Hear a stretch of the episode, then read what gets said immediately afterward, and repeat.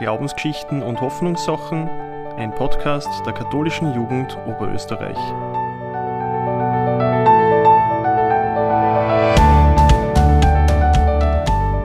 Hallo und herzlich willkommen zu Glaubensgeschichten und Hoffnungssachen, ein Podcast der katholischen Jugend Oberösterreich zu verschiedenen Glaubens- und Hoffnungsthemen. Wir haben 50 Tage Ostern gefeiert und stehen jetzt beim Pfingstfest. Wir erinnern uns, dass die Jünger und Jüngerinnen nach dem Tod Jesu große Angst gehabt haben und sich zurückzogen und eigentlich nicht darüber gesprochen haben, was sie gesehen und gehört haben.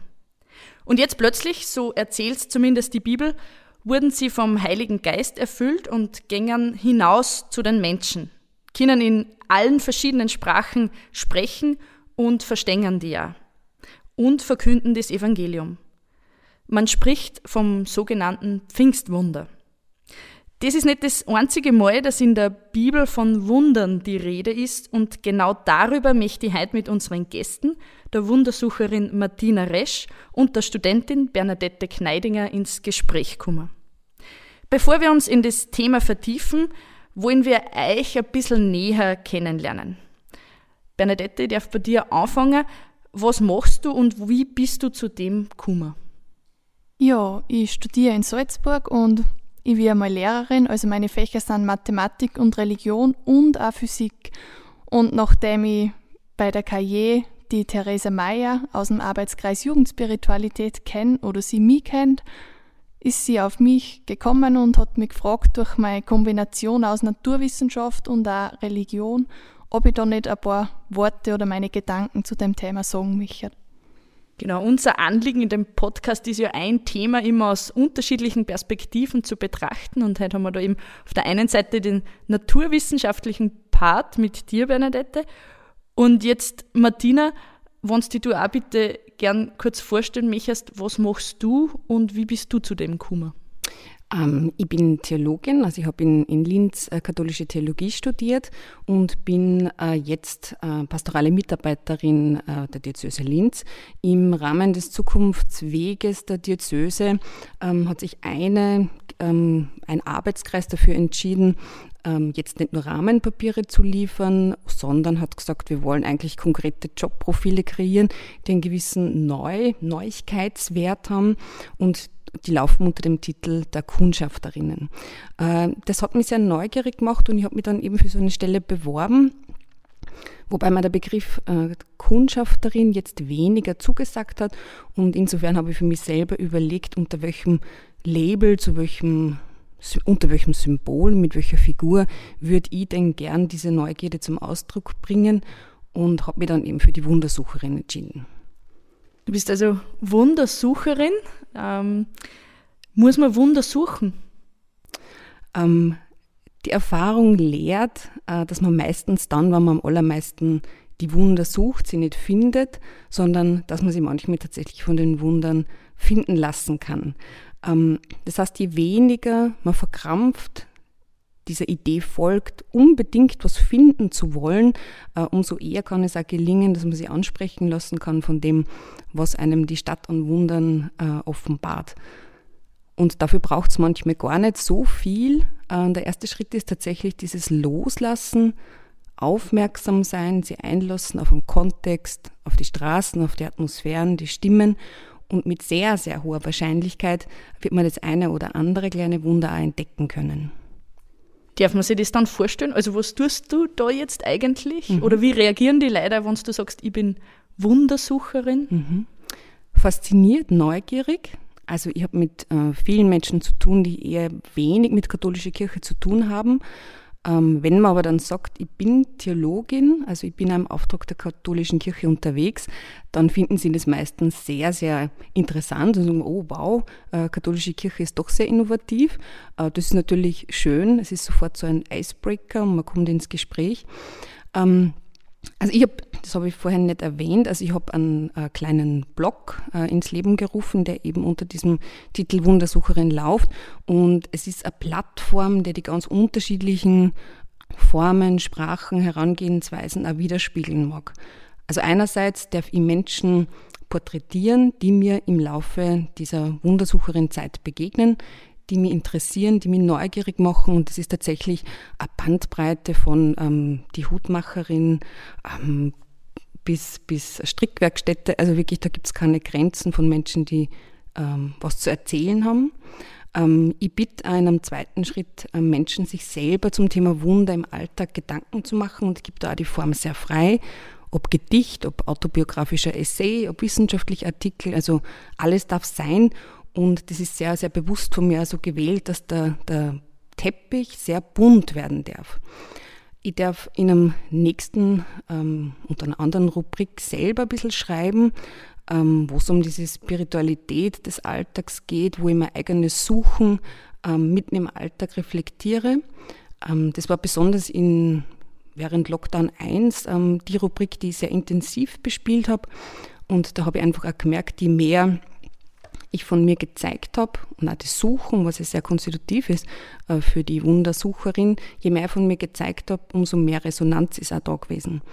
Und als vierter Teil, ich darf kleine Projekte initiieren, ähm, so sich's denn ergibt. Also das ist ein bisschen so das Prinzip der Wundersuche, ähm, alles Bekannte wegzulassen, sich darauf einzulassen, um zu schauen, äh, welche Menschen begegnen dir, mit welchen Talenten, Interessen, Neugierden, um da dann zu schauen, was könnte sie vielleicht in einem gemeinsamen Prozess entwickeln.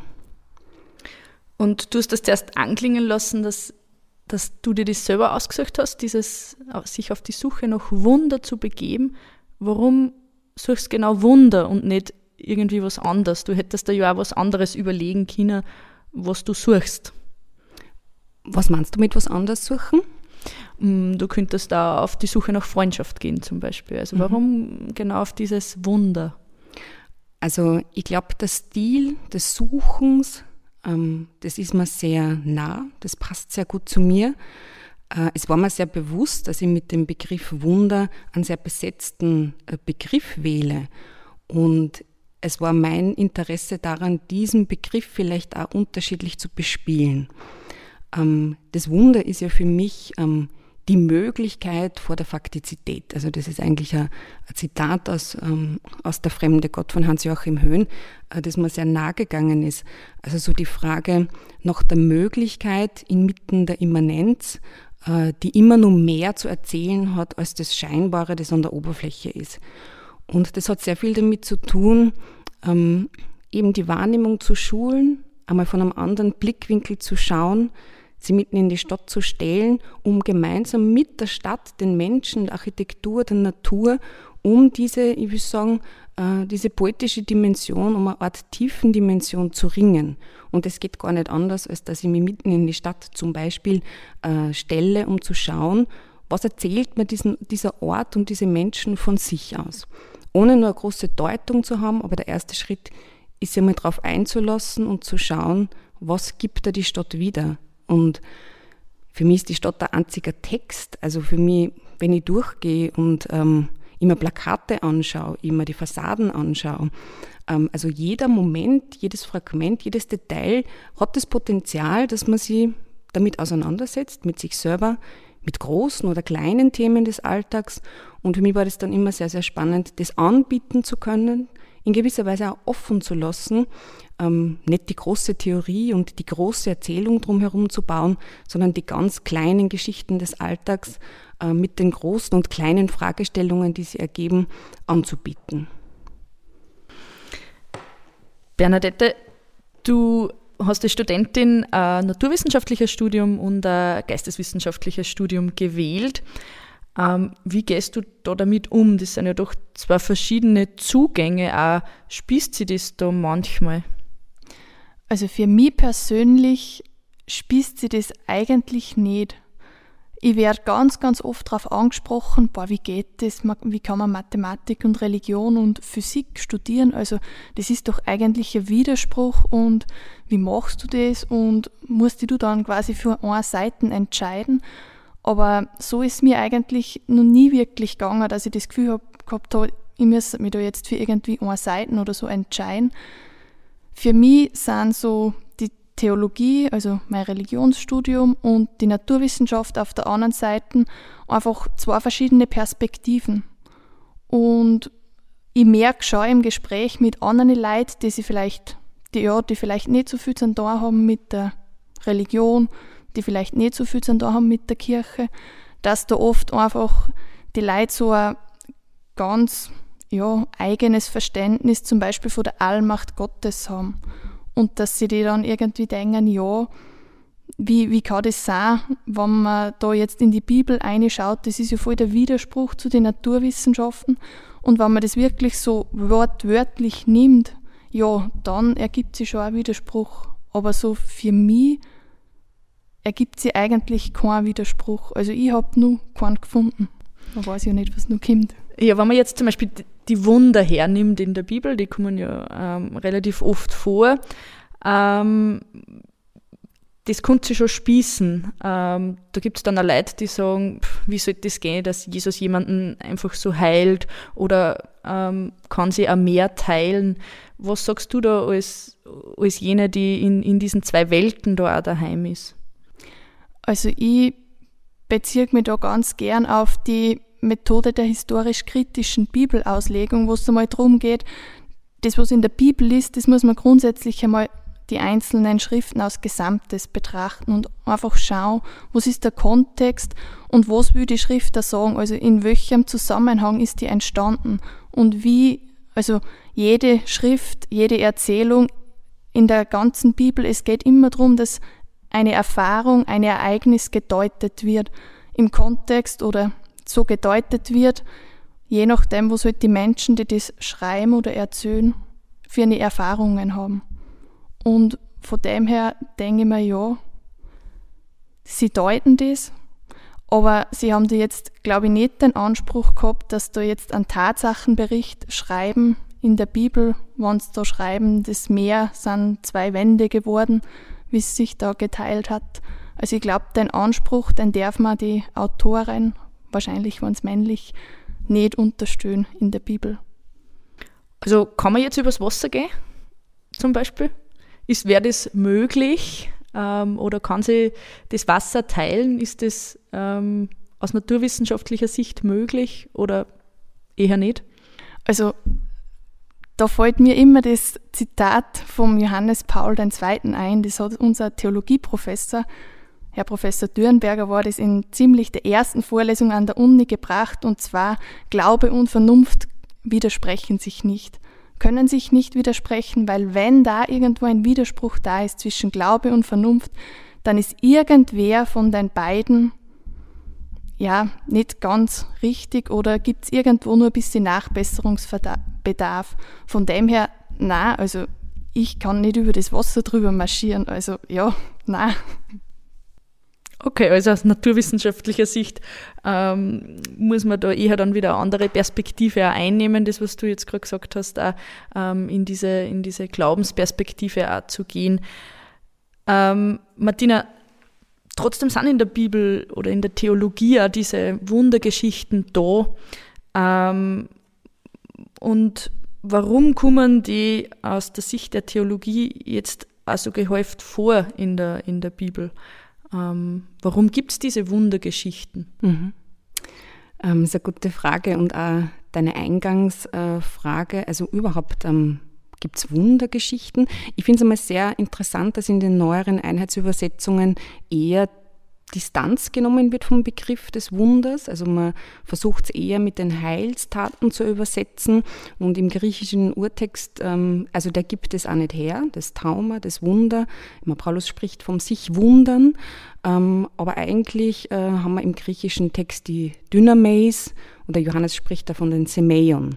Also die Heilszeichen. Es sind Heilszeichen, Heilstaten, die von einer verborgenen, aber sehr präsenten Wirkung Gottes in der Präsenz Jesu äh, da sind, spürbar werden und Realität ähm, werden. Und so wie du auch gesagt hast, Bernadette, also Glaube und Vernunft, äh, die müssten Hand in Hand gehen. Also da bin ich auch total davon überzeugt. Und ähm, die Frage ist, wie sollen wir diese Texte dann verstehen? Ähm, und ich glaube, es braucht eine, eine gute Hermeneutik und den Versuch, eben die tiefere Intention des jeweiligen Autors zu verstehen. Und auch wie du auch gesagt hast, das ist ganz wesentlich. Ähm, es gibt viele Parallelen, also in den Evangelientexten und manche basteln nur eine kleine Sequenz dazu, andere lassen es weg und die sind oft gar nicht unerheblich für die Aussage dann des Textes. Zum Beispiel eben äh, der Seegang, den du jetzt da genannt hast. Na, ich glaube auch nicht. Also man kann nicht über das Wasser gehen. Es hat Tendenzen gegeben, die versucht haben, das aus einer naturwissenschaftlichen, realistischen, naturalistischen Weise zu beschreiben und fragen, ja, möglicherweise ähm, ist Jesus da eh nur am Ufer gegangen oder es hat sowas wie eine, ein spontanes Einfrieren des Sees gegeben. Ähm, aber ich glaube, sie verkennen dadurch die Intention des Textes äh, ganz gravierend. Ähm, in diesem Kontext des Seegangs zum Beispiel ist sehr spannend, Jesus bereitet seine Jüngerinnen und Jünger darauf vor, dass eine Zeit kommen wird, wo er nicht da sein wird.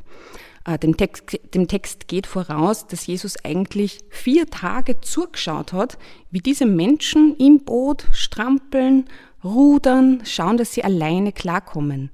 Ähm, es gibt dann eben eine Parallelstelle, wo eben diese Petrus-Sequenz eingefügt worden ist ähm, und wo Petrus dann sagt, ähm, also eh sie schreien und rufen, Jesus, bitte komm, wir kommen doch irgendwie nicht ganz klar. Und nach vier Tagen hat er doch irgendwie ein bisschen Mitleid und kommt auf sie zu. Und Petrus ähm, probiert das selber, weil Jesus sagt, du kannst das, hab Mut, trau dich. Und das Spannende daran ist, der geht, der geht tatsächlich über das Wasser drüber. Aber plötzlich kommt irgendwie ein bisschen zu starker Wind und er kriegt es mit der Angst zu tun und geht unter und Jesus muss ihm nur mal die Hand ausstrecken.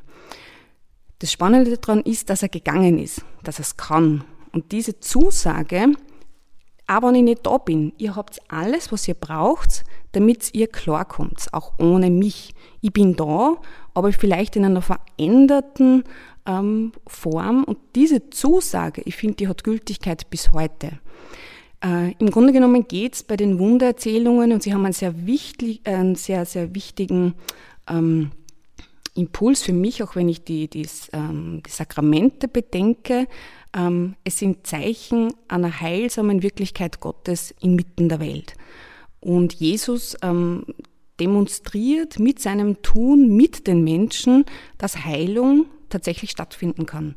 Und da geht es nicht darum, äh, jetzt zu erklären, wie das äh, Fieber der Schwiegermutter des Petrus jetzt irgendwie gesenkt wurde oder wie die Aussätzigen plötzlich wieder gesund wurden. Es geht darum zu fragen, wer waren denn diese Menschen? Ein Aussätziger steht total am Rand der Gesellschaft. Äh, der ist unrein, der kann immer Teil einer Gemeinschaft sein.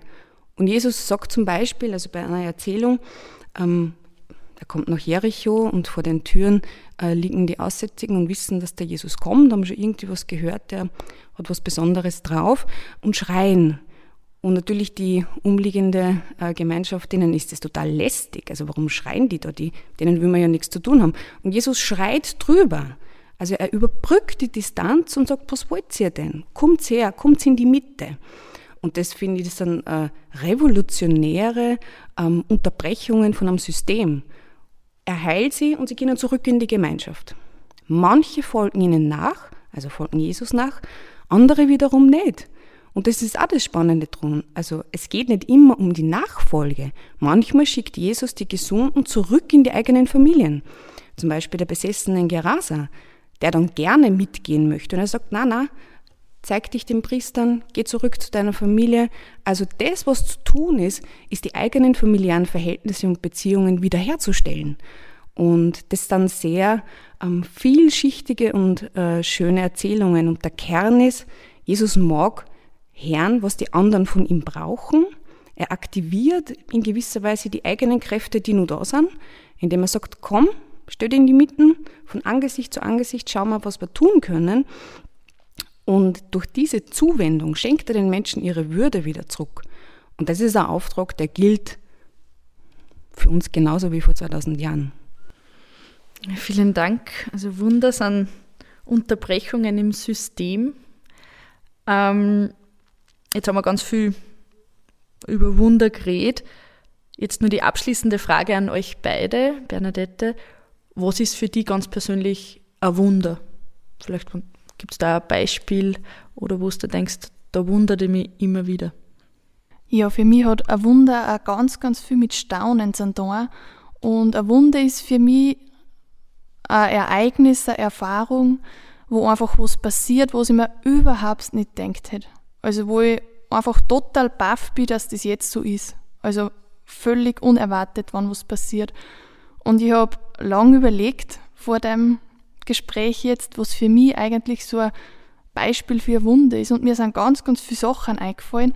Und irgendwie das, was mir in besondere Erinnerung ist, das ist ein Ereignis aus meiner Kindheit. Und zwar bin ich in einem kleinen Dorf im Mühlviertel aufgewachsen und wir haben da immer gespielt und haben auch unsere Spielsachen, ja, manchmal ein bisschen vergessen, dass wir es wieder einräumen und irgendwann haben wir da unser Vorral einmal draußen liegen lassen, ist uns passiert und am nächsten Tag war das Vorral weg. Und wir waren ganz entsetzt, wie gibt's das? Wir waren uns ganz sicher, das war da und es war einfach weg. Und ja, das Fahrrad, wir haben es verloren geglaubt. Und irgendwann an einem Sonntagnachmittag sind wir spazieren gegangen und auf einmal, da biegen wir um die Kurve in dem, ja, nicht weit entfernten nächsten Ort. Wir biegen um die Kurve und dann steht da plötzlich das Fahrrad da. Und das war so ein Moment, wo wir alle, also komplett baff waren. Das hätte sich niemand gedacht, dass das Fahrrad wieder für ihre kommt. Es weiß jetzt auch keine wirkliche Erklärung. Sicher gibt es Vermutungen, wie das da hingekommen sein könnte, aber es war plötzlich wieder da. Es war total unerwartet, ist es wieder aufgetaucht. Und sowas ist für mich, kann man unter der Folie Wunder betrachten. Einfach diese Erfahrung, es passiert was, was ich mir überhaupt nicht vorstellen habe können, dass das eintritt. Wunder, also was mit dem man einfach nicht, nicht rechnet. Martina, wie ist das bei dir? Wie ist das bei der Wundersucherin? Was, was ist für dich ein Wunder? Ganz ähnlich wie bei der Bernadette. Also der Begriff des Staunens äh, ist ganz zentral für mich. Äh, der Begriff der Sehnsucht, die mich umtreibt, weiterzusuchen. Und manchmal wird diese Sehnsucht ganz punktuell, ganz flüchtig gestillt. Und das ist ganz, ganz schön, wenn man dann lernen kann, in diesem kurzen Moment zu verweilen, im Bewusstsein, dass es vorüberziehen, äh, vorüberziehen wird und dennoch kann es ein heilsamen Moment, kann es eine heilsame Unterbrechung des Alltags sein. Also für mich, für mich sind Wunder unerwartete, aber sehr erhoffte Ereignisse. Erhofft meistens in einem nächsten Schritt. Also meistens widerfährt einem etwas und man hat gar nicht gewusst, dass man sich genau nach diesem Zeitpunkt, genau nach diesem Moment gesehnt hat. Es ist die immer wieder der Blick für das Mögliche wo man geglaubt hat, das ist unmöglich. Also in einem existenziellen Sinn ein Durchbrechen von einer Ordnung, nie in einem naturwissenschaftlichen Sinn eine Unterbrechung einer Ordnung. Ja, vielen Dank. Wir sind am Ende unserer Sendung angelangt. Ich bedanke mich bei unseren zwei Gästen, Martina Resch und Bernadette Kneidinger. Was nehme ich mir mit? Ich nehme mit, dass die Wundergeschichten in der Bibel immer aus zwei verschiedenen Perspektiven zu betrachten sind. Ähm, also äh, in einer naturwissenschaftlichen Sicht und einer ähm, religiösen, theologischen Sicht, dass das auch zwei unterschiedliche Sichtweisen sind, dass die Wundergeschichten in der Bibel nicht naturwissenschaftliche Dinge erklären wollen, sondern dass es darum geht, ähm, dass die Wundergeschichten Deutungen sind, dahinter zu schauen, ähm, dass es darum geht, ähm, sich auch ein bisschen zu wundern, dass da etwas passiert, mit dem man nicht gerechnet hat. Das Wunder, ähm, die Möglichkeit Gottes in der Welt thematisieren, ähm, dass sie Zeichen sind für, dass etwas heil werden kann. Ähm, und ich habe mir so den Satz mitgeschrieben, Wunder sind die Zusage, dass das Leben möglich ist. Vielen Dank ähm, fürs Dasein, vielen Dank fürs Zuhören. Das war Glaubensgeschichten und Hoffnungssachen, ein Podcast der katholischen Jugend Oberösterreich. Redaktion Stefan Hinterleitner, Tobias Rehnoldner und Theresa Meyer. Folgt uns gerne auf Instagram unter katholische Jugend